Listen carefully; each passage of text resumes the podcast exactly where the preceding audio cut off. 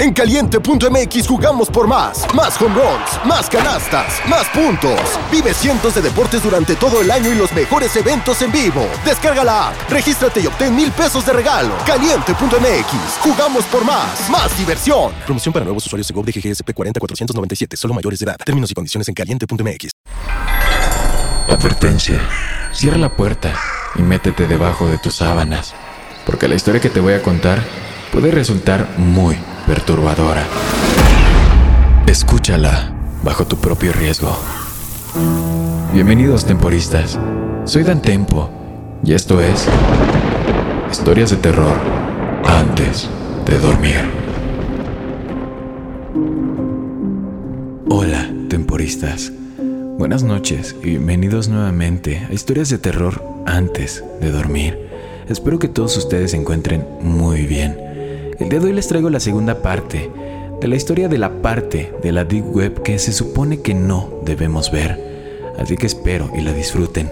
Recuerden seguirme en Instagram para seguirles trayendo más contenido de terror y que también pueden enviarme sus historias al correo.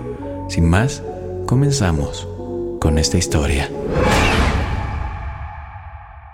Dicen que la curiosidad mató al gato. Es gracioso. Eso casi parece un ataque personal en este momento. No me he olvidado de esa noche. Quiero decir, no es algo en lo que puedas dejar de pensar. ¿Qué diablos fue lo último que vi? Lo extraño es que ni siquiera aparece en mis pesadillas. Siempre son las otras cosas, lo juro. Puedo ver a ese tipo sin boca cada vez que cierro los ojos. Pero Tal vez no sea tan raro. Mi cerebro no pudo comprenderlo la primera vez, entonces, ¿cómo podría mi subconsciente producir una recreación? Mierda, no quiero pensar más en eso, pero, pero no puedo. Verás, mis problemas ya no están solo en mi cabeza. Pensé que había terminado con esta mierda después de que los hombres de negro me visitaran. Pensé que había terminado. En retrospectiva, eso fue solo una ilusión. Supongo que el mundo no es tan simple. Esto es lo que me ha estado pasando. Miércoles. Han pasado tres días desde que volví a trabajar y creo que me están siguiendo. No, estoy seguro de que lo están haciendo. El caso es que la primera vez no me di cuenta. Quien quiera que sea, ha estado usando vehículos diferentes, siempre la misma rutina. Después del trabajo, me subo a mi coche y empiezo a conducir a casa. Otro vehículo siempre me sigue hasta que doblo en mi camino de entrada y simplemente pasan. Ahora bien, si pasa una vez, da igual, pero tres veces, en circunstancias normales podría llamarlo una coincidencia. Por razones obvias, no puedo hacerlo ahora. No estoy realmente seguro de qué diablos quieren. Quizás estén intentando vigilarme. Dios, eso es todo lo que espero que estén tratando de hacer. Si ese es el caso, Simplemente me mantendré discreto y aguantaré. Solo dales lo que quieren. Jueves. Esta vez traté de verlos por el retrovisor. Las ventanas estaban tintadas. Excelente de nuevo. Entré en el camino de entrada y ellos siguieron adelante. Ahora, sé que dije que iba a aguantar, pero este tipo de mierda realmente te pasa factura. Ya no quiero lidiar con lo que sea que sea esto. Juro que me siguen cada vez más cerca. Viernes. Hice algo diferente hoy. Tomé el transporte público en lugar de conducir. Nunca en mi vida había necesitado tanto una copa, así que decidí ir a un bar después del trabajo. Supongo que esto fue más bien un experimento para ver qué tan cerca me han estado siguiendo. Si les molesta la espera, entonces pueden irse al carajo. Todavía estoy viviendo mi vida, aunque no pude apartar los ojos de las ventanas durante todo el tiempo que estuve ahí. Después de emborracharme lo suficiente, paré un taxi y sorpresa, ahí estaban, justo detrás de nosotros. Pero esto es lo que no esperaba. Era el mismo coche de ayer. Parece que renunciaron al acto de incógnito. No estoy seguro de cómo sentirme al respecto. Maldita sea, algo más ha cambiado. Esta vez no siguieron conduciendo. Después de que el taxi me dejó, me di vuelta para ver ese maldito auto estacionado a media cuadra de mi casa. Simplemente entré. ¿Qué diablos se suponía que debía hacer? Ni siquiera se me ocurrió llamar a la policía. Pero para ser honesto, no creo que eso hubiera ayudado. Ya han pasado tres horas y todavía están ahí. No los he estado observando todo el tiempo, así que no sé si realmente están en el auto o no. No es divertido pensar en ello. No hay manera de que pueda dormir esta noche. Son alrededor de las 2 a.m. Ahora acabo de recibir un mensaje de texto, número privado. Esto es lo que decía. Sal de tu casa. No uses la puerta de entrada. Todavía están ahí. Ven al restaurante abierto toda la noche, a unas cinco cuadras de distancia. No pienses en conducir. Ellos lo sabrán. Date prisa. Llegarán pronto. No te dejes seguir. Deja las luces encendidas. Me quedé helado después de leer esto. ¿Están entrando? ¿Para qué? ¿Quién diablos me envía mensajes de texto? Ahora, no sé qué habrías hecho en esta situación, pero tomé las advertencias. Estaba muy paranoico en este punto. Zumbado y cansado, me puse una chaqueta y salí por la puerta trasera. También llevé una mochila con mi otra computadora portátil dentro. No estoy seguro de por qué, pero sentí que lo necesitaba. Esperé un segundo antes de saltar mi propia valla. Cuando estuve seguro de que nadie se había dado cuenta, Comencé a dirigirme hacia el restaurante. Después de unos 40 minutos, finalmente llegué ahí. Habría sido más corto, pero prácticamente me escondía entre los arbustos cada vez que pasaba un automóvil.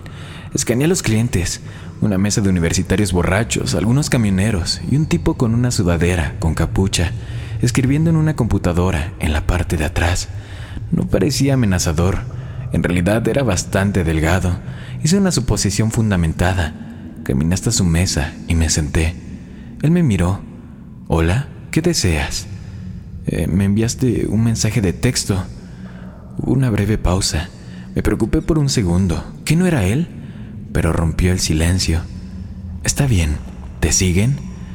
Eh, no, no lo creo. Él asintió. Está bien, y luego se rió, como si eso fuera divertido. Amigo, lo arruinaste, ¿verdad? ¿Qué estabas haciendo de todos modos? ¿Qué estabas tratando de encontrar? Nada, lo juro. Supongo que lo hice por gusto. Se limitó a mirarme con divertida incredulidad. Está bien, eso es jodidamente tonto. Hubiera sido genial si fueras un espía o algo así. Él se rió de nuevo. Mira, ¿y quién eres tú? ¿Cómo supiste que estaban detrás de mí? ¿Quiénes son ellos, de todos modos? Lo acribillé a preguntas. Muy bien, siéntate ahí. No voy a decir quiénes son, tampoco lo sé, pero te diré que no tienen buenas intenciones. Fantástico, pensé. Bueno, ¿cómo sabes acerca de ellos? Él respondió, vinieron detrás de mí. En un segundo estoy leyendo sobre demonios en la luna y al siguiente me derriban la puerta a patadas. Eso fue hace meses, me fui de la ciudad. Estaba confundido. Espera, ¿qué quieres decir? Intentaron matarme, amigo. No podía creerlo y pregunté, ¿y estabas viendo los enlaces? ¿Eso fue todo? ¿Le enseñas a otras personas cómo llegar ahí o algo así? Él levantó una ceja. No, ¿por qué lo preguntas? Me quedé anonadado. No me hicieron eso, dije. Simplemente vinieron, tomaron mi computadora portátil y me dieron una advertencia. Ahora fue su turno de parecer sorprendido. ¿De verdad? Pareció pensar en algo por un momento. Luego procedí a preguntarme cómo eran. Solo hombres de traje, respondí. ¿Qué te preguntaron? Fue su pregunta a continuación. De nuevo simplemente se lo dije, pero luego recordé lo último que me dijeron. También me preguntaron sobre cuáles eran mis prioridades. Pregunta rara. Su rostro quedó en blanco por un segundo. Sí, sí, extraño, ¿no?